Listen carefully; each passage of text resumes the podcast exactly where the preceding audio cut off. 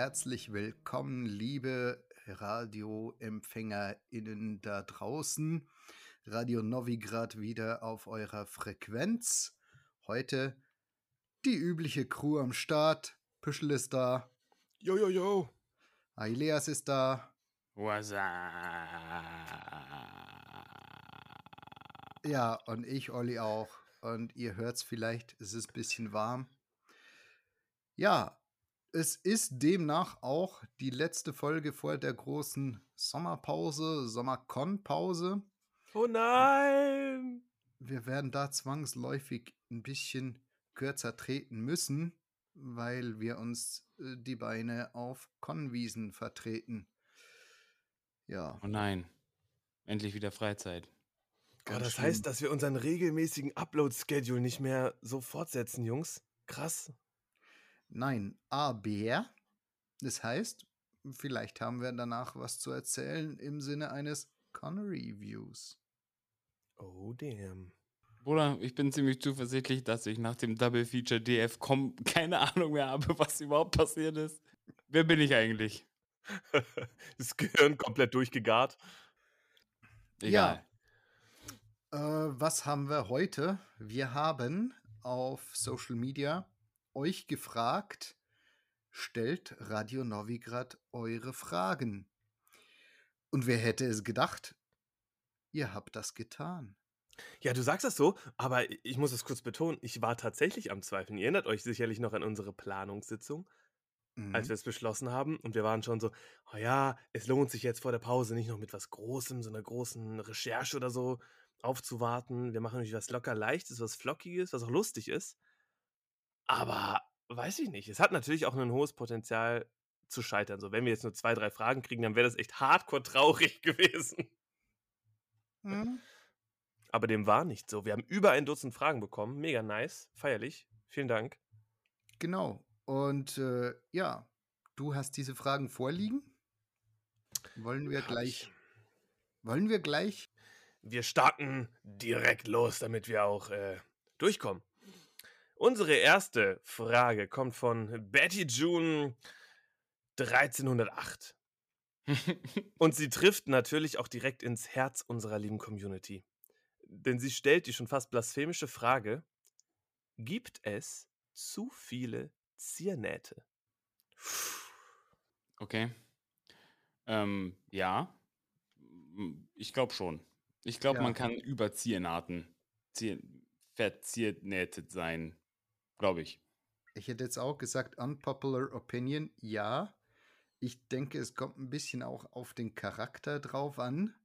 Ähm, ja, Bruder, ja. ich denke mal so, ne? Ich meine, so eine Ziernaht, ja, wenn, weißt du, wenn du die einfach über so eine richtige Maschinennaht oder eine Handnaht drüber ballerst, ja, dann sieht das geil aus. Aber wenn du anfängst, Ziernähte anzubringen, wo eigentlich auch gar keine Naht ist, ja, Bruder, dann, dann ist das halt keine Ziernaht mehr, dann ist das halt Stickerei. Ja. Aber Stickereien können doch auch super geil aussehen. Ja, ja, aber äh, darum glaube ich, ist, ja, es gibt zu viele Ziernähte. Und zwar dann, wenn man anfängt zu sticken. das, das ist dann Low-Life-Sticken. Ja, ja, genau. Ja. Ziernähte also, sind die einfachste Form des Stickens. Sagst du so einfach. Also, ich überlege die ganze Zeit, ob es äh, an dem zu viel liegt oder zu unterschiedlich. Weil ich glaube, wenn du einen ne, ähnlichen Zierstich hast, ich habe das jetzt erst vor zwei Wochen gesehen bei einer Hochzeitsgewandung eines sehr lieben Freundes. Der hatte wirklich, wirklich viele Zierstiche auf seiner Gewandung, aber das waren alles sehr kompatible Arten. Das waren entweder so ganz normale, einfache Stiche oder auch manchmal so ein doppelreihiger Stich. Aber ich glaube, es wird dann schwierig, wenn du so Dreieckstich mit Kreuzstich, mit Sternstich zusammenpackst und irgendwann wirkt es dann so komplett willkürlich. Bruder, ich, ich, ich weiß, welches Gewand du meinst und ich mhm. finde, das waren nicht zu viele. Nee, das finde ich auch nicht. Auf gar keinen Fall. So, ne? Aber wenn er dann anfängt, die Bereiche zwischen diesen Zierstichen zu verzierstichen, mhm. das wäre halt too much.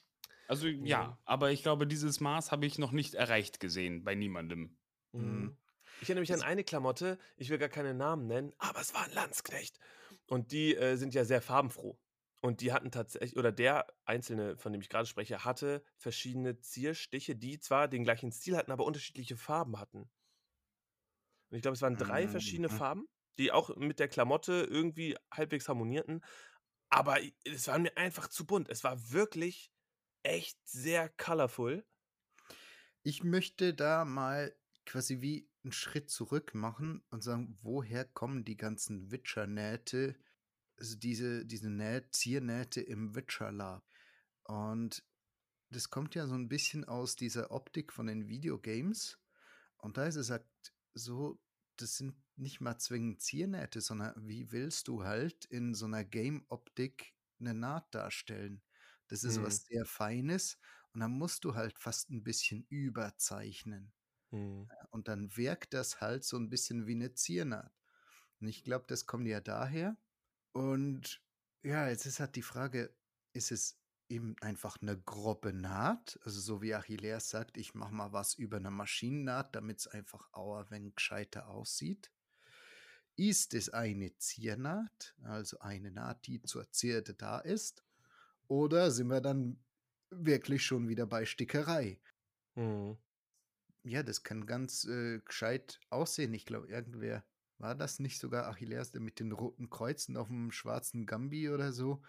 Äh, das waren auch viele, aber das sah halt äh, dann auch gescheit aus. Ah, Das ja, stimmt. äh, voll, voll Du, okay. ich habe auch Nähte, die keine Nähte sind an meiner Gewandung. So, ich habe auch einen Zierstich an meinem Hut dran. Da ist ja keine Naht. Mhm. Ne? Aber ich glaube, ne, wenn man es halt irgendwie nicht übertreibt, dann, dann ist das durchaus hübsch. Ja. Ja. Also grundsätzlich würde ich mal kurz zusammenfassen. Pro Zierstich, aber ja, es kann irgendwann zu viel sein. Ja, es sollte halt schon irgendwie einem, einem übergeordneten Konzept folgen und einer Ästhetik. In dem Moment, wo man wirklich vollkommen willkürlich Naht um Naht, am besten mit verschiedenen Stichen und verschiedenen Farben übereinander ballert, wird es dann irgendwann too much. Quasi, wenn äh, die Klamotte den Akzent zum Sti Zierstich gibt und nicht umgekehrt. Ja, Schön zusammengefasst. Nächste Frage. Stimmt, wir müssen auch ein bisschen auf die Zeit achten. Die nächste Frage, ihr Lieben, kommt ebenfalls von Betty June 1308 und ist, glaube ich, auch ähnlich mit einem Augenzwinkern zu verstehen. Nämlich fragt sie weiter: Radio Novigrad als Lab-Konzept? Fragezeichen.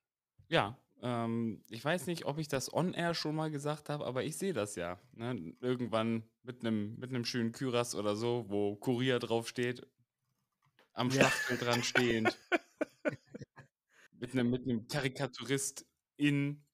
Ja, der, der muss dann blau sein, ne? Ja, genau. Kriegst du auch einen Presseausweis Ja. und äh, dann irgendwie mitten auf dem Schlachtfeld Interviews führen. So. Hör- Hören Sie mal auf, sich zu kloppen. Wir hätten hier ein paar Fragen an Sie. das fände ich richtig witzig. Das erinnert mich an ähm, ein Konzept vom Drachenfest. In der Kolonie gab es nämlich eine Zeit lang die koloniale Tageszeitung, kurz die Kotz. Ja, die Kotz. Und Kotz dir deine Meinung. genau, kotzt dir deine Meinung. Und die Jungs und Mädels davon waren einfach super kreativ, super witzig und haben halt auch so, ihr seht jetzt nicht meine Airquotes, so in Anführungszeichen ähm, investigativen Journalismus betrieben und haben auch so den, in, den Avatar interviewt und sowas. Und das war absolut nicht ernst gemeint. Und es war todeswitzig. Und das, was ihr gerade beschreibt, so mit dem am Schlachtfeld stehen und äh, Sachen anfertigen, äh, das hätte so eine, so eine Slapstick-Richtung, die aber noch irgendwie okay ist und Lab nicht sprengt und das Ganze zu sehr verballhornt. Aber ich frage mich, inwiefern es wirklich umsetzbar wäre, mal auf so einer Endzeit-Con oder so, so einen Radiosender zu bespielen, wisst ihr? Also, dass man wirklich sich an so Mikros setzt und einfach so ein Audiomedium verfasst. Gibt's doch safe schon, oder? Ich bin in der Endzeit nicht unterwegs, ich weiß es nicht. Also was ich schon gemacht habe, ist, dass wir für Cons, die so äh, postapokalyptisch oder zumindest später gespielt haben, äh, dass wir da Radiosendungen aufgenommen haben, die wir dann den Leuten äh, vorgespielt haben. Sei das dann irgendwie in äh, gewissen Unterkünften gewesen oder in einem Fall zum Beispiel in, im äh, Bus. Da wurden die Spieler mit Bussen transportiert und im Bus lief dieser äh, Radiosender. Halt so auch mit Nachrichten, ne? Äh, so Und die habt ihr dann live produziert? Infos. Nein, nicht live, die haben wir vorproduziert und dann quasi per CD als Radio im äh, Bus laufen lassen. Ah. Ja, damals Ah. gab es noch CDs. Mhm. Also, ja, geil, geil, aber also ist ja ein krasser, krasser Aufwand, den du da im Vorfeld betreiben musst. Es ist dann für mich ja kein, kein Spielkonzept, weißt du? Aber die Idee eines äh, Radiomoderators, eines Journalisten, der halt wirklich auf Con live solche Sendungen produziert, der würde mich ultra doll antören. Und wir haben jetzt ja gerade so ein paar Cyberpunk-Cons, die auftauchen. Und ich kann mir vorstellen, dass es in, in diesem technologisch advanceden Setting theoretisch die Möglichkeit gäbe, so einen Radiosender hochzuziehen. Der wäre dann wahrscheinlich nicht als Radio markiert, weil ne, Radio ist wahrscheinlich tot in der Zukunft. Ich weiß gar nicht, wie die aktuellen Radiozahlen sind, aber ich glaube, es ist am Mhm. Aussterben. Ne? Aber dann hast du halt irgendwie so, eine, so ein Internetradio, so eine Internetshow, so eine Extranet-Geschichte. Und ey Leute, das wäre doch schon ziemlich geil, oder? Ja, also ich denke gerade so DAB oder Internet-Dinge, so im Sinne, ich meine, wenn, wenn du irgendwelche Kiddies hörst, äh, so viel, ja, stell dir vor, es gäbe sowas wie News-Podcast, aber live. So, ja, Ja, das war mal Radio. Ja, dann müsste uns nur noch jemand zuhören wollen. So. Ja, wenn du wirklich die News auf so einer Con verbreitest, so, das wäre, glaube ich, schon äh, Die attraktiv, werden so in Leerlauf. zugehört werden müssen. Mhm. Ja, so, wenn, wenn du, wenn es gibt ja auf jeder Con mal so Low-Phasen, ne? Und wenn es beim Essen nebenbei läuft, dass du wirklich so ein Radio hast mit so Lautsprechern, was nebenbei läuft. Äh, Also ich stelle es mir geil vor, aber eine Sache, die ich gerade so, der, der Wehmutstropfen, ist nicht Wehmut, es ist Wermut. Es ist der Wermutstropfen. Ich mache das immer falsch. Ähm, es gäbe nicht die Möglichkeit, sich nach der Aufnahme 20 Stunden hinzusetzen, um alle Amps und alle Anatmer rauszufiltern. Also es gäbe kein Post-Processing, es wäre halt wirklich irgendwie live. Mhm. Und das, das cringed mich ein bisschen, muss ich Damit sind gestehen. wir raus, Freunde. Tut mir leid. Ja, aber gleichzeitig stell ich vor, ihr seid nach der Con, habt das aber alles digitalisiert und könnt es dann nach der Con nochmal anhören. Und vielleicht gibt es Leute, die haben ein paar Sendungen verpasst oder haben es gar nicht mitgekriegt und hören das dann nach der Con. Also irgendwie finde ich auch vieles sehr geil an der Idee. Das ist bestimmt cool. Ja. Also zusammengefasst, äh, grundsätzlich ja, aber vielleicht nicht im Witcher-Setting, weil es da ein bisschen zu slapstickig werden könnte. Ja. Ja. Aber stell dir mal vor, du bist dann so in deiner Aufnahmekammer und dann hast du aber irgendwelche politischen Feinde und dann brechen die in deine, deine äh, Aufnahme mitten ein und ballern dich über den Haufen und so. Dann ist das aber alles aufgenommen. Das wäre einfach nur zu cool. Oh, und dann kommt Steven Seagal und rettet alle. Ich sehe das doch. ja, Mann. Oh, sehr schön. Also, ihr lieben Hörerinnen und Hörer da draußen an den Volksempfängern, wenn ihr eine Endzeit-Con kennt, die Bock auf so ein Konzept hat, leitet es an uns weiter. Vielleicht spielen wir uns selbst in der Zukunft. Nächste Frage oder habt ihr noch was? Nee, schieß los. Nice. Die Frage von, oh Gott, oh Gott, jetzt muss ich die Namen richtig aussprechen. Au, Aurohen, Aurohen, Aurohen, Aurohen. das ist Manu. Au, Mhm. Rohan. Aurohan. Sie fragt, was wünscht ihr euch für Cons? Ähm, nach zwei Jahren Pandemie kann ich dir sagen, die, die stattfinden. Oh Gott. Tolle. Tolle. Zu früh? Okay. Ja, ey, ne, die große Großkonsaison steht uns bevor. Die Inzidenzen steigen.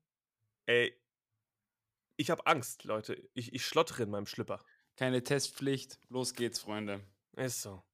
Ja, DF. Äh, schön bin ich nicht da. Ja, aber zur Frage, zur Frage. Was wünsche ich mir für Cons?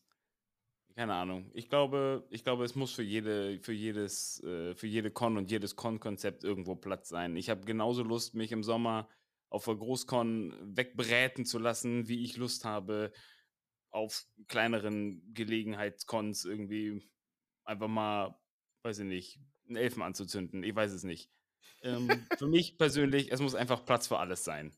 So, ich, ich will kein Konzept komplett wegcanceln und ich präferiere keines jetzt über die Maßen hinaus vor anderen Kon Konzepten, Was wünsche ich mir für Cons? Ja, so, was kann ich sagen? Ich, ich hätte Bock auf noch irgendwie noch ein, zwei coole Witcher-Reihen mehr, die sich halt maßgeblich unterscheiden vom Geddes, wie auch immer das aussehen mag. Nein, oh, ich rede nicht vom Konvoi, sondern von einer richtigen Con.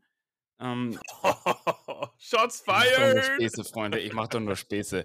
Ähm, ne, aber eine schöne Reihe, die über ein paar Jahre läuft, auf der man ähm, sich, weißt du, was aufbauen kann als Charakter, als Persönlichkeit auf Con, aber nicht nur Geddes. Ich liebe Geddes, gar keine Frage. Ne? Aber ich glaube, für mich noch ein, zwei solche Reihen, die dann einmal im Jahr stattfinden, hätte ich Bock. Hast du dich schon angemeldet für äh, Knights of Novigrad von Apparatus Lab? Nee, es ist mir zu weit und zu teuer. Ja, schade. Äh, ja, ich war schon da. Kriegst eine Burg. Die Zimmer sind ziemlich geil. Die Vollverpflegung kann sich sehen lassen. Ja, Ja, aber wenn man nicht hat, kann man nicht kaufen. Es ist einfach so. Hm? Ich kann mir das Geld ja nicht äh, drucken, Ja, klar. So. Ja, also es ist auch für mich ist es äh, sehr teuer. Das sind Ja. für dich zwei Döner, hallo. Äh, ja, auch zwei Döner sind sehr teuer hier. True Words. Äh, nee, die, die Preise sind nicht billig. Nur wie gesagt, ich war in der Location und ich kenne die Orga und ich sage, du kriegst halt was geboten fürs Geld.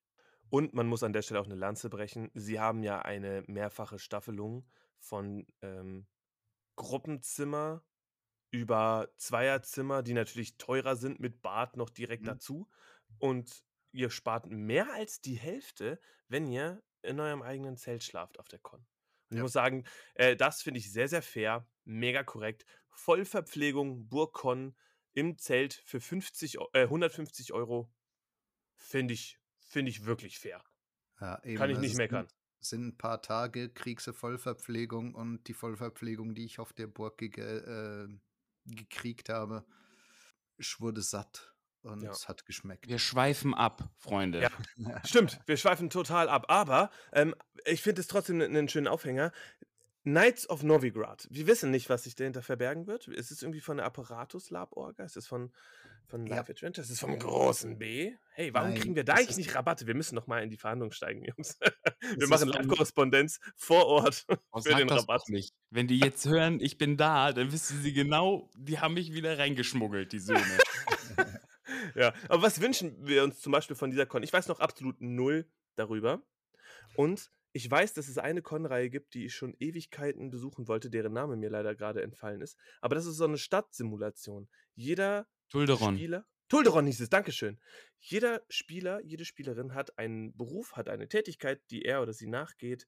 Und es ist alles in ein Wirtschaftssystem eingegliedert. Alles greift ineinander und es ist alles sehr downgraded. Und ich weiß noch, als ich die, ähm, diesen, diese Präambel, diesen Ankündigungstext von äh, Novigrader Nächte gelesen habe, dass der berühmte ähm, Hexer, der der Reihe ja den Namen gibt, gar keine große Rolle spielen wird. Da war ich so, oh ja, es geht an das kleine Volk, es geht an die, an die Ja. piefigen Schurkinnen und Schurken da draußen. Und das, äh, Also Apparatus Lab sagt, ein Hexer auf 100 Spieler. mm. das ist eine gute Ratio. Das finde ich total legit. Und die werden gecastet. Strong. Also musst du, da musst du dich bewerben, dass du da äh, den Hexerplatz kriegst. Und der Oh. Rest ist, äh, soll auch eben Stadtsimulation sein, soll fürs äh, Down-to-Earth-Volk sein. Oh mein Gott, Leute, ich habe eine ganz neue Ich Idee. Es tut mir leid, es ist ein Exkurs, aber können wir bitte Aufnahmen machen vom Witcher-Casting? Burgschneider sucht den Super-Hexer. Ohne Witz, es wäre so witzig. Dann sitzen da Lester und Ruth und Markus und dann kommen die Hexer und performen und kriegen Ratings. Oh mein Gott, ich würde mir das sowas von angucken. Du bist total bei den falschen Leuten, aber grundsätzlich ja. Ich will das. Netflix bestellt drei Staffeln. Dann machen wir das. ja, die kaufen doch jeden Scheiß, wo Witcher draufsteht. Okay, aber ähm, Achilleas äh, guckt schon wieder so, als würden wir abschweifen. Jungs, was genau wünscht ihr euch für Cons? Achilleas hat das ja gerade sehr liberal formuliert. Olli, was wünschst du dir noch für Cons? Was wäre jetzt so Ähm, deine Traumcon? Also gerade eben sowas, wo ein bisschen Wirtschaft und Intrigen und so äh, dieses Spiel gefördert wird. Das ist halt das ein bisschen, wo ich äh, gerade mit meinem Charakter zu Hause bin. Dementsprechend natürlich mag ich das, wenn ich da ein bisschen handeln und händeln kann. Ja, und ansonsten auch einfach mal was äh, zum schön mit Freunden entspannen. Schön Ambiente? Ja. In Witcher oder ohne? Also grundsätzlich hat äh, mein Hauptcharakter ist momentan Titus. Äh, viel mehr habe ich nicht, äh, was jetzt regelmäßig bespielt wird. Von dem her äh, bin ich mit Witcher d'accord. Äh, mal gucken eben, ob, ob da Cyberpunk irgendwie äh, in Zukunft an Gewicht gewinnt, äh, was das die Zukunft bringen mag. Habt ihr ein interessantes Konzept, äh, wo ihr denkt, das würde dem Olli gefallen, dann könnt ihr gerne mich anschreiben. Wenn ich Bock habe, gucke ich es mir an. Hm. Ich muss äh, kurz eine Sache kontextualisieren, weil in den letzten Wochen und Monaten, wenn ich mit Leuten über Con und Con-Genres gesprochen habe, hat Ambiente immer diesen faden Beigeschmack von, von schalem Alkohol, weil Ambiente ganz oft als Synonym für wir haben keinen Plot, wir haben keine NSDs zur Bespaßung, es geht einfach nur in Gewandung ums Lagerfeuer sitzen und saufen. So. Es, es mag diese Cons geben. Ich glaube auch, es gibt sehr viele Gruppen, die sich selbst so viel am Laufen halten und so viel Spiel innerhalb ihrer Gruppen haben, dass sie diese Ambiente-Cons super doll auskosten können. Ey. Ich will das überhaupt nicht äh, äh, schlecht reden, aber ich glaube, es gibt auch ganz andere Ambiente-Cons. Und ich glaube, dass Cons, die sich auf die Fahne schreiben, diese Witcher-Stimmung zu verbreiten, ohne eine krasse Narrative, ohne krasse Wellen, die gespawnt werden, sondern wirklich nur mit dem Ambiente, wie zum Beispiel ähm, das, was wir ja auch eigentlich gerne für unsere eigene Radio Novigrad Con, ne, direkt der Rekurs auf die vorhergegangene Frage machen wollen, mit einem Gwen-Turnier, mit fliegende Fäuste, mit all so Sachen, die irgendwie eine ne Stimmung produzieren, dieses halt Ambiente. Aber, Bruder, ich glaube, da muss man einfach ganz ehrlich sagen, ich glaube, es gibt keine WitcherCon ohne große Narrative. Das Setting bringt so viel Explosionspotenzial mit. Ja, wenn die Leute Bock haben, dann werden sie machen, weil sie haben, weißt du, sie haben alle Bestecke in der Schublade. Sie müssen nur machen. So, ja. du, ich habe keinen Bock, dass mir der Plot wie von so einer Vogelmutti gespoonfeedet wird, Piece by Piece. So, ich habe ja. Bock, mir den, den Plot aus dem Baum zu brechen. So. Ja. Ja, und ich denke halt, wenn du ein geiles Ambiente hast und Witcher bietet viel Möglichkeit für geiles Ambiente, dann kannst du die Spieler für sich selbst Spiel generieren lassen. Und wenn du dann ja. mit dem Plot Dampfhammer kommst, nimmst du denen vielleicht genau diese Möglichkeit, durch ihre Charaktere sich selbst Spiel zu generieren. Ja. Aber das ja. ist, glaube ich, das gilt aber für alle Cons, oder? Ja, ja, ja absolut. Das hat nichts mit dem Witcher-Universum zu tun. Genau. Vollkommen. Ich bin da ganz zu 100% bei euch. Ich wünsche mir, dass sich die Orga und die Spielenden Mühe geben, dass sie sich vorher Gedanken machen, dass sie nicht einfach total random auf eine Con fahren, sondern mit einem Purpose dahin fahren, dass sie Spiel mhm. mitbringen, dass sie untereinander die Angebote annehmen und wie in so einer Echokammer das Spiel immer weiter hoch eskalieren lassen. Und dann bin ich absolut bei euch. Dann entsteht der Plot von sich aus. Aber dann besteht ja. der Plot eben nicht darin. Und falls Sascha das hört, ich liebe dich und ich habe auch Geddes sehr gefeiert. Aber ich wünsche mir eine Con ohne Spinnenmonster. Ich wünsche mir eine Con ohne böse Fraktion, die mir in den Hintern kneift, sobald ich das Lager verlasse.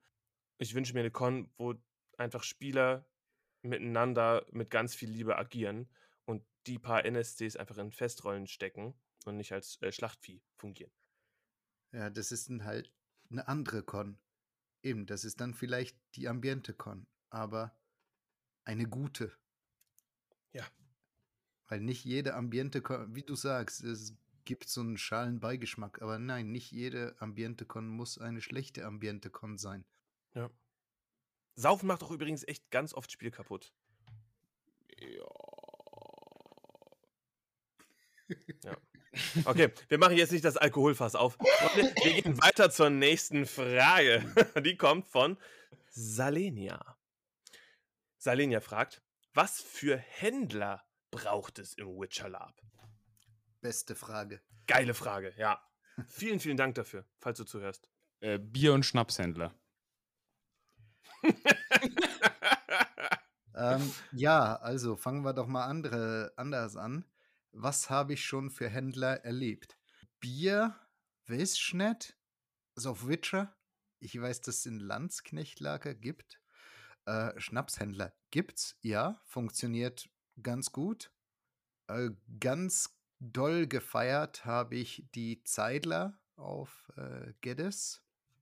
Äh, das war so gut mit diesem ganzen äh, Honig, Honigbonbons, äh, Bienenwachskerzen, halt diesem ganzen Zeidlerwesen. Hammer. Äh, Seifen, Sieder innen habe ich schon erlebt. Also grundsätzlich glaube ich, sobald es dem Spieler ein OT-Wert gibt, erhöht es das Spielinteresse des Spielers oder der Spielerin. Also damit meine ich halt, dass, dass man wirklich was anfangen kann. Es ist nicht irgendwie äh, nur äh, bunte Steine, sondern eben. Und warum halt, würdest äh, du die dann in erster, an erster Stelle überhaupt kaufen? Zwingt dich doch keiner. Ja, natürlich. Aber es geht ja darum, wa- was für Händler machen Sinn. Ja, genau. Und für, meiner Meinung nach machen Händler Sinn, die äh, bespielt werden, die Spiel generieren. Und wenn ich dann äh, Spieler habe, der einen Händler spielt, der da ist mit irgendwelchen Dingen, die keinen interessieren, dann äh, ist das nicht so ein tolles Spielangebot, meiner Meinung nach. Mhm. Eine Frage an der Stelle, Jungs. Sind DienstleisterInnen auch Händler? Nein. Okay, schade. Ja. also kommt ein wenig drauf an, auf die Auslegung. Ein Schuhputzer meine, ist kein Händler. Nee. nein, Okay. im klassischen Sinne nicht, aber also ich meine, ein Handwerker ist grundsätzlich auch nicht unbedingt ein Händler, sobald er sein Handwerk aber verkauft. Ja. Also wenn Ja, du das ist jetzt aber ganz schön Wortglauberei. Krämer ist doch ein eigenes Handwerk. Stimmt. Ja. Ja, aber die Frage ist halt, wollen wir es jetzt nur beim Händler haben? Weil dann sind wir halt ein bisschen einge eingeengt. Mhm. Ich kam äh, auf die Frage, weil du hast ja gerade direkt als erstes genannt, äh, Schnaps und Bier. Und ich war so, ja, safe. Sind auch immer die ersten Händler, bei denen ich einen sehr, sehr losen Kupperbeutel habe. Ähm, und da habe ich mich gefragt, ob dieser Konsum eigentlich das geile Spielangebot ist. Ich freue mich da IT drüber und es steigert meine Laune und steigert mein Wohlbefinden und ich finde es cool. Aber eigentlich habe ich immer mehr Spiel mit den DienstleisterInnen, weil das, ne, da, da, da passiert ja was. Das ist ja irgendwie eine Action, die passiert. Ob ich mich jetzt äh, rasieren lasse, ob ich einen Bader habe, der mir in den Nacken massiert, ob ich einen Medikus habe, der mir, weiß ich nicht, eine Kur empfiehlt oder Hadid hat so. Und die Händler sind ja ganz häufig einfach so diesen, diese Art von Konsum, die wir auch haben. Das einzige Spiel, was da passiert, ist halt, wenn du handelst. Was ich auch sehr feiere. Ich genieße Handel sehr. Gleichzeitig finde ich es immer sehr schade, wenn das Spiel zwischen den HändlerInnen und den KäuferInnen mit dem, mit dem Erwerb der Ware vorbei ist. Weil eigentlich äh, finde ich es immer cool, wenn das dann sich weiter, weiter steigert so. Genau das. Ja. Du, weißt du, ich, ich, ich hole mir doch jetzt kein Schnappes, ähm, um mich abzuschießen. So, ich hole mir einen Schnappes, um mit dieser Person, die den Schnappes verkauft, in Interaktion zu treten. So, der, Mhm. das, das Kaufen und das Trinken dieses Schnapses ist ja, ist ja, ist ja nur loses Beiwerk. Das ist die, die Cherry on top. Weißt du? Es gibt mir einen plausiblen Grund, aus dem Nichts auf diese Person zuzugehen, um mich mit der, äh, weißt du, über den Erwerb des Schnapses in ein Gespräch zu begeben. Ja, ich bin voll bei dir. Zum Beispiel der Schnapshändler auf dem Geddes, mit dem habe ich dann darüber diskutiert, hey, ich habe diesen Kaffeeschnaps, aber ich glaube, der ist noch nicht so richtig gut. Du als Profi, als Experte, probiert doch mal was. Ja, ich, ich kaufe hier was von deinem Schnaps und du probierst was von meinem und sagst mir jetzt, was, was fehlt da noch, was könnte da noch besser sein. Feilen wir doch ein bisschen an der Rezeptur. Und sowas erzeugt dann wieder Spiel, ne? Und ich glaube, das ist irgendwie der Kern von gutem Handelsspiel. Und das sind dann viel wichtiger als die tatsächliche Ware, die das ist. Egal, ob das jetzt ein Schnaps ist oder Honig oder ein Nestelband. Es geht darum, dass du einen interaktiven Moment schaffst. Dass du vielleicht auch nur absolut horrende Preise auf deine Artikel schreibst. Nur damit das Handeln auch wirklich passieren muss. Wisst ihr, wie ich meine? Ja. Die Frage ist halt, sind die Spieler gewollt, dann mit dir in Kontakt zu treten? Das ist, ist deine Ware wirklich so interessant genug für die? Oder sagen die, boah, der spinnt doch, ich gehe jetzt einfach dann vorbei? Weil sie wissen ja nicht, ob du handeln willst. Ja. Das ist, ja, du hast einen sehr, sehr wichtigen und validen Punkt. Zum Beispiel auf Großkons würde das gar nicht funktionieren. Da hast du die großen Labhändler, die haben da einfach Waren im Zehntausender-Bereich an Wert und so viel Stuff. Und da ist es halt echt wie in einem anonymen Kaufhaus, wie, wie OT. Da gehst du rein, guckst dich um, kaufst halt, was du willst. Aber ich finde, Witcher Lab lebt halt von was Intimerem, von was Interaktiverem. Oder ähm, ich finde es trotzdem schön, wenn das, was man kauft, ne, wie Olli vorhin schon gesagt hat, tatsächlich auch was Haptisches hat, ne? Weil ich meine, das eröffnet nochmal eine Mhm. ganz neue Ebene von Spiel. Weißt du, es ist dann nicht mehr, sobald ich was in der Hand habe, ist es nicht mehr nur ich und der, die Händlerin, mit der ich interagiere, sondern ich habe Potenzial in der Hand. Potenzial. Und jeder, der Boleslav kennt, ne, ihr habt es alle schon erlebt, der ganze Kupfer ist immer weg, weil ich immer irgendwelchen Mist kaufe, den ich dann Leuten hinterher schleppe, um ihn den, den dann an den Hut zu stecken. Das ist für mich immer so ein kleiner Opener, weißt du, um Ja. auch mal mit, mit SpielerInnen in Kontakt zu treten, wo ich jetzt aufgrund von äh, politischen Differenzen oder sonst irgendwas äh, keinen Zugang zu gefunden hätte. Äh, das ist dann meine Brechhammer-Methode. Mhm. Ne? Schamyrislav. Hm. Mhm. Ja, also eben, genau, äh, da hatten wir auf Geddest ja schon ein paar gute, also eben die, die Zeitlers, dann war der Dude mit äh, diesen ganzen Zinnabzeichen da. Der wurde ja auch ständig irgendwie gesucht und beinahe Ja. leer gekauft. Ja. Ähm, ja, Titus seine Waren, die Import waren, vor allem auf Geddes 1 äh, und äh, ich bin wieder dran, das ein bisschen aufzustocken. Ich habe ja exotische Dörrfrüchte, äh, die Schokolade mit dem gewissen Extra. Ja, also was kann man, was kann man da zusammenfassend sagen? Ich fasse das jetzt für mich folgendermaßen zusammen.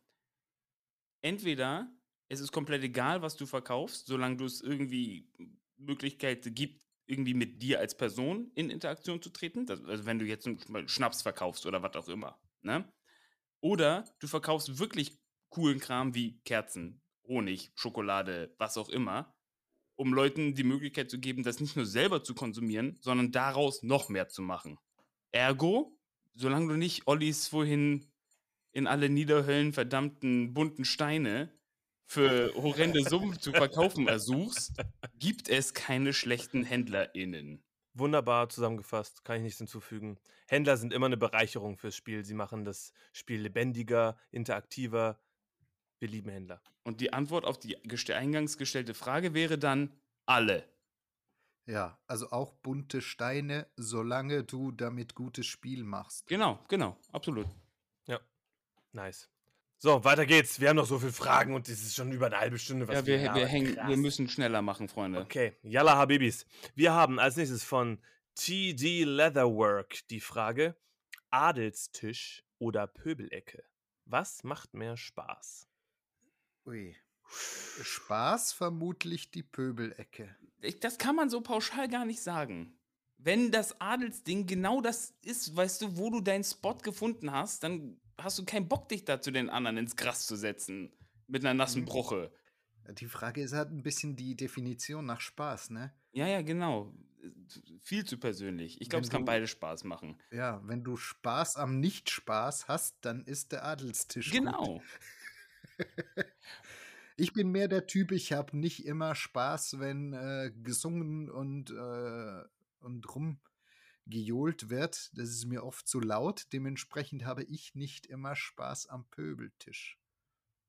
Ich glaube ehrlich gesagt auch nicht, dass es sich zwangsläufig ausschließt. Nee. Wir haben schon ein paar Mal darüber gesprochen, auf der Sturmwacht, da gab es einen riesengroßen Adelstisch, wo die Prinzen dran gesessen haben, wo die ganzen wichtigen Leute zusammenkamen. Und die hatten direkt dahinter so ein kleines Separé, wo man quasi hinter dem Hauptthron sitzen konnte. Und das haben wir irgendwann zu unserer Pöbelecke gemacht.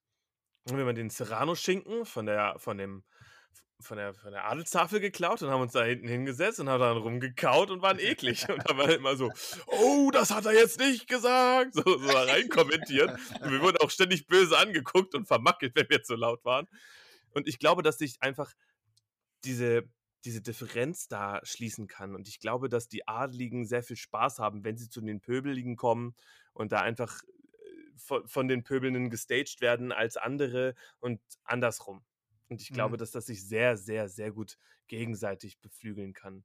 Und ich ja. glaube auch, viele Adlige haben einfach auch mal Bock zu singen und was zu trinken und nicht immer so die krasse Politik zu fahren. Und genauso haben ein paar von den pöbelnden Gaunern auch manchmal Bock, ein bisschen politisches Ränkespiel zu betreiben. So ist es, so ist es. Eh klar, ja, das sehe ich genauso. Wahnsinn, das haben wir richtig schnell abgehakt hier. Ja, gute Frage, gute Frage. Danke. Gute Frage. Ja, Leute, wenn, wenn ihr andere Meinungen habt da draußen, das haben wir noch gar nicht genug gesagt, äh, diese Fragen gehen nicht nur an uns, diese Fragen gehen an die Community. Wenn ihr irgendwo krass zustimmt oder sagt, nee, da labern die drei absoluten Bullshit, dann bitte schreibt uns das einfach in unsere Kommentarspalten. Wird natürlich nicht passieren und die oder der, die es macht, wird nicht gecancelt. wir versprechen nichts. so, jetzt haben wir eine ganze Kanonade von Fragen von derselben Person. Ah, Marc. Ja, genau. Marc fragt: Bekommt Olli von Nicht-Schweizer Schokre Vergiftungserscheinungen? Ja. ganz, ganz simpel. Ich bin Schokoladenrassist. Nee, es ist einfach so. Schweizer Schokolade ist die beste, vor allem die dunkle. Wer sagt, belgische Schokolade sei die beste, äh, lügt, ganz klar. Und äh, Martin, wenn du jetzt zuhörst, nein, Milka ist keine Schokolade, das ist Müll. Milka. okay. Sehr schön. Das, das macht die, die Antwortdauer sehr viel kürzer, wenn die eine einzelne Person adressiert. Wunderbar, es geht weiter. Also, äh, übrigens, Titus Nilfgaards Beste ist Schweizer Schokolade. Also da könnt ihr ganz sein, getrost welche kaufen und essen. Die ist gut, die ist getestet von mir. Es passt. Nilfgaard ist auch nur ein Schweizer Kanton, ne? okay, nächste Frage. Wann kauft Radio Novigrad endlich Burgschneider und was sagt das Kartellamt dazu? An dieser Stelle Regie! Hilfe! Es ist doch ganz einfach, sobald unsere Community uns mehr auf Kofi unterstützt. Crowdfunding, Burgschneider aufkaufen. Nur ja. um bei der ersten Con, die wir machen, direkt insolvent zu gehen. Oder wir kriegen es doch nicht mal gebacken, äh, regelmäßig eine Folge hochzuladen. Wie sollen wir denn jetzt hier irgendwie die weltgrößte Lab-Mafia managen? Kannst du mir das mal sagen? Lab-Mafia ist das schönste Synonym, was ich jemals fürs große B gehört habe. Also bald, ja? Bald. Marc, ich schicke dir nachher nochmal unseren Kofi-Link. Weiter geht's. Es ist wieder eine Einzeladressierung. Es geht an dich, Achilleas. Die Frage lautet: ist Achilleas wirklich ein Android vom Jupiter? Steht da wirklich, Leute. Ich muss es Screenshot. Ihr werdet es, ich glaube, es steht da. Ja, aber kann ich doch gar nicht beantworten. Dann würde ich doch meine Tarnung auffliegen lassen. Was haben wir gesagt? Es ist nicht Jupiter, es ist Uranus. Uranus. ich glaube, es spielt auf irgendwas. War einfach weiter. Ja, Leute, keine Ahnung, was das für Anspielungen waren, ob er damit vielleicht auf Thanos anspielt oder so. Da sind meine popkulturellen Referenzen nicht, äh, nicht gut genug. Ich überlege jetzt schon die ganze Zeit, wann habe ich mit Marc über den Jupiter gesprochen? Ich weiß es nicht. keine Ahnung. Ja. ja, der Junge weiß einfach Bescheid. Wie war die Frage nochmal genau? Was bin ich? Ein Android? Vom Jupiter. Also, wenn ich ein Android wäre, hätte ich mich schlanker gebaut, Marc. Aber als jemand, der regelmäßig mit Achilleas zu Fuß unterwegs ist, kann ich sagen, äh, dass diese straffen Waden definitiv was Maschinelles an sich haben. Wenn der Junge stratzt, dann gibt es keinen Morgen mehr. Okay, ab zur nächsten Frage, denn er hat natürlich auch mich mit einer eigenen Frage bedacht. Oh Gott, ich muss das jetzt vorlesen, ne? Ja. Er fragt: hat Püschel wirklich einen großen Schwengel? oh, Marc. ja. Ja, wir einigen uns jetzt einfach zu dritt auf Ja. Ab zur nächsten Frage. Witcher Lab, Zeitpunkt zwischen Game 2 und 3 versus Lab-Fortschritt durch Cons. Lösungsansätze, Fragezeichen. Eieiei, da hat er natürlich direkt einen Nerv getroffen. Äh, bitte was? Es geht darum, dass die ganze Witcher Lab Community den Dialog ausspart, zu welchem Zeitpunkt die Cons Aha. stattfinden und wir uns nicht auf diese eine Jahreszahl einigen, sondern in diesen Common Sense aus, wir reden nicht ganz so offen und direkt über politische Ereignisse. Aber Bruder, wir können einfach auch keine Jahreszahl beziffern. Ne? Weil das ist nämlich genau, ich glaube, das ist Marx, wie soll ich sagen, sein, der Hauptpunkt, den er versucht zu machen. Wenn wir eine Jahreszahl haben, ne, unter der Prämisse, dass Witcher 4 nicht kacke wird, oder es wird ja nicht mal danach spielen, weißt du? Es wird einfach nicht mehr weitergehen, aber wir werden alle älter. Unsere Charaktere werden alle älter. Aber was dann, Mhm. weißt du, 1304 ist, wenn wir 14 Jahre älter sind, ja, das weiß kein Mensch. So, und weißt du, in diese Verantwortung will sich auch kein Mensch begeben. Weißt du, Ja, für Ja. diesen Konsens könntest du als Community auch niemals finden. Hm. Ja. Die Zukunft, mit der alle zufrieden sind. Na klar. Ja, aber abgesehen von diesem Punkt, da steckt ja noch eine zweite Dimension in der Frage, nämlich wie können wir den bisher durch irgendwelche Videospiele oder Bücher linear fortgeschrittenen äh, Plotkonsens durch Lab im Live-Rollenspiel entstandenen Kontext erweitern. Zum Beispiel auf Geddes bespielen wir ja irgendwie einen bestimmten Punkt. Wir haben da eine, in, eine Insel und die wird jetzt ja auch in irgendeiner Art und Weise politisch mehr oder weniger wichtig äh, passierende Entscheidungen bespielen. Wie können wir das in diesen Konsens einpflegen? Inwiefern spielen die politischen Ereignisse, die auf Geddes passiert sind, in den Novigrader Nächten eine Rolle? Ja. Was ist da an Wechselwirkung? Keine. Nur Meinst du, die, die die werden die Spieler mitbringen. SpielerInnen mitbringen. Mhm. Zum Ja. Beispiel, ich komme jetzt in die Novigrader Nächte und sage, ey, du Lump, fass mich nicht an, der, der Magistrat vom, äh, auf der Insel Geddes, der hat mich unter sein Protektorat gestellt und du wirst den auch gegen dich aufbringen. Und dann gibt es da plötzlich eine Connection. Bruder, es ist doch, ich denke, das Gleiche, ähm, wie zum Beispiel, ja, ich spiele einen relativ hohen redanischen Adligen, wir haben Nilfgaarder Adel, wir haben temerischen Adel, den, der ist aber den, den polnischen SpielerInnen komplett Banane. True. Weißt du? Es zählt nur das, ähm, also es zählen nur die, die Einzelbausteine, die die Charaktere selber mitnehmen. So, was die in Polen, in Tschechien und sonst wo auf der Welt für WitcherCons haben, das hat doch für uns. Die, die rufen ja nicht bei uns an und sagen, hey, bei uns ist jetzt der und der Shit abgegangen und nehmt das mal auf in euer Spiel, bitte. Passiert ja nicht. Ne? Ja, stimmt. Fast bisschen schade. Ja, habe ich gerade auch witzigerweise gedacht. Eigentlich ein bisschen schade. Eigentlich wäre doch mehr Interaktion schöner. Aber wie kriegen wir dann Informationsfluss zustande? Und wie holt man Spielerinnen und Spieler ab, die ja nichts davon mitbekommen haben? Wobei, ne, wenn die OT nichts mitbekommen haben, wissen die IT nichts. So einfach ist das. Muss das? Muss das, ja. Nee, müssen? Nein. Ich glaube Äh, nicht. Wie? Es gibt jetzt ja auch die äh, Facebook Witcher Lab International Gruppe, aber müssen und ja, wie das dann wirklich funktioniert, ah, sei Mhm. dahingestellt. Werden wir gucken. Mhm. Ich denke gerade mal, äh, Novigrader Nächte, das ist in zwei Sprachen ausgeschrieben, hat eine gewisse Größe, könnte unter Umständen auch ein äh, bisschen internationales Publikum anziehen. Safe. Ja, ich glaube, wir haben jetzt äh, schon einige der problematischen Dimensionen dieser Frage äh, kurz angerissen. Er hat ja noch eine dritte Dimension, nämlich die Frage nach Lösungsansätzen. Ich glaube, da haben wir gerade schon eine gehört, nämlich die laufen einfach parallel und beeinflussen sich nicht. Wir haben noch einen zweiten, der mir gerade so spontan in den Geist ploppt, nämlich die Orgas könnten sich zusammensetzen. Die Orgas von den verschiedenen Cons und könnten sagen, ey, es gibt hier übergreifende Sachen, die spielen dort vielleicht eine Rolle.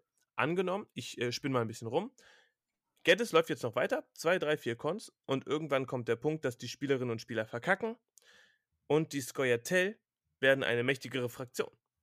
Dann könnte Sascha mit Burgschneider sprechen und dann könnte auch auf den Apparatus Novigrada Nächte Cons die Skoyatel-Fraktion an Macht gewinnen. Wäre eine Möglichkeit. Axel wird dich sowas von lieben, dass du ihm die ganze Zeit Burgschneider auf die Flagge schreibst. Ist es nicht so? Nein, Apparatus ist eine völlig eigenständige Orga. Die machen zwar Mythodia-Spiele, die mit Burgschneider abgesprochen sind, die haben ansonsten aber nichts miteinander am Hut. Okay, liebes Team von Burgschneider, wenn eine oder einer von euch zuhört, schickt uns mal ein Organigramm. Wir sind absolut lost. Wir brauchen jetzt mal Fakten. Aber gut, dass du das aufklärst, Olli. Ich will hier ja keine äh, falsche Informationen verstreuen. So, Blick auf die Uhr, Jungs. Habt ihr noch was zu äh, der Zeitfrage äh, oder gehen wir weiter? Also grundsätzlich so ein Orga-Dachverband ist nicht dumm. Ich glaube, diese Idee haben wir auch schon mal angedacht. Ist halt schwierig. Ist halt viel Arbeit. Unbezahlte. Ja. Ja. Alright, wir gehen weiter. Phil.bretz fragt, wie regelt ihr das mit unterschiedlichen Zeitlinien und Herrschern? Hey, what? Da waren wir doch gerade. Okay, es geht weiter, mhm. Jungs. Äh, Volltest ist tot. Halt dein Maul. Herr Nilfgaard ist tot, ey. So, weiter. Nilfgaard wurde von der Schweiz gekauft. von, von Burgschneider. So, jetzt aber ganz schnell weiter. ja, ich glaube, diese Frage ähm, haben wir in unserem vorangegangenen Sermon schon irgendwie angerissen und ähm, mehr Auskunft dazu kriegst du von uns nicht. Sorry, Phil. So, wir haben jetzt noch eine Frage.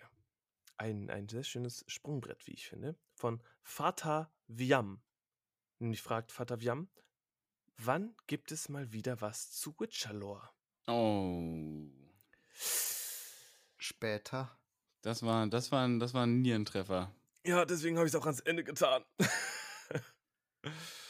ja, mein Lieber, ähm, oder meine Liebe, du triffst auch mit dieser Frage in unseren Nerv.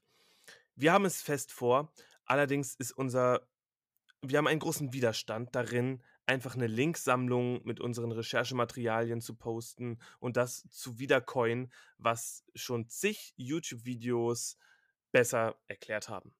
Wir möchten eigentlich gerne den Fokus weg von der Buch- und Videospiel-Lore, die, wie gesagt, schon sehr viel bearbeitet und aufgearbeitet wurde, ähm, hingehen zu, welche Fraktionen im Lab spielen wie wir wollen uns gerne Expertinnen für diese Fraktion holen und auch unsere Erfahrungen mit diesen Fraktionen da irgendwie in eine gemeinsame Folge gießen. Und da sind wir noch nicht so 100% durch mit dem Prozess, wie wir das am besten ähm, aufarbeiten und äh, strukturieren. Aber es wird passieren. Darf ich dazu auch noch was sagen? Ja, Digga, klar. Ach so, okay. Ähm, ja, was für mich auch noch ganz, ein ganz wichtiger Punkt ist, warum das noch nicht geschehen ist, den Püschel jetzt noch nicht genannt hat, ist einfach die Tatsache, dass ich nicht weiß, wie wir das machen sollen.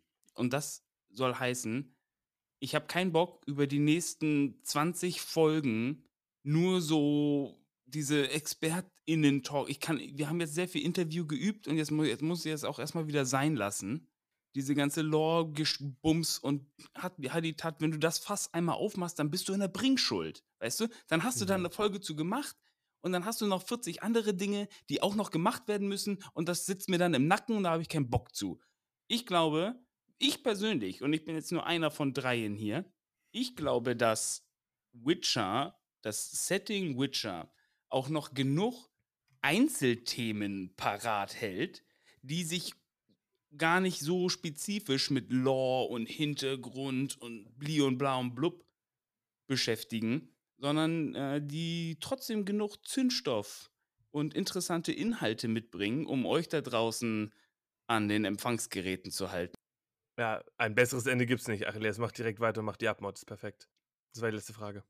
Achso, warte, sind wir durch? Ja, das war die letzte Frage. Da sind wir endlich durch mit der Scheiße hier. Also, ich hab keinen Bock mehr. Hast du schon aufgehört? Nee. Meine Freunde, wir verabschieden uns in die Sommerpause. Das waren 18 Folgen Radio Novigrad. Nach 18 Folgen machen wir die erste Pause. Habt ihr das gehört da draußen? 18 Folgen. Wir sehen uns nach dem Sommer. Wir wünschen euch keinen Sonnenbrand, viele liebe Grüße und bevor ich äh, euch erinnere, auf welcher Wellenlänge ihr unseren Radiosender findet, ja, noch einmal die Bitte, wenn ihr eine Ahnung habt, wie wir im Witcher-Setting aussehen würden als Lab-Konzept Radio Novigrad, schreibt uns an. Wir sind neugierig. Also, bleibt dabei, denkt dran, Radio Novigrad auf 127,6. Und wenn ihr uns auf Großkon seht, sprecht uns an. Wir geben Autogramm.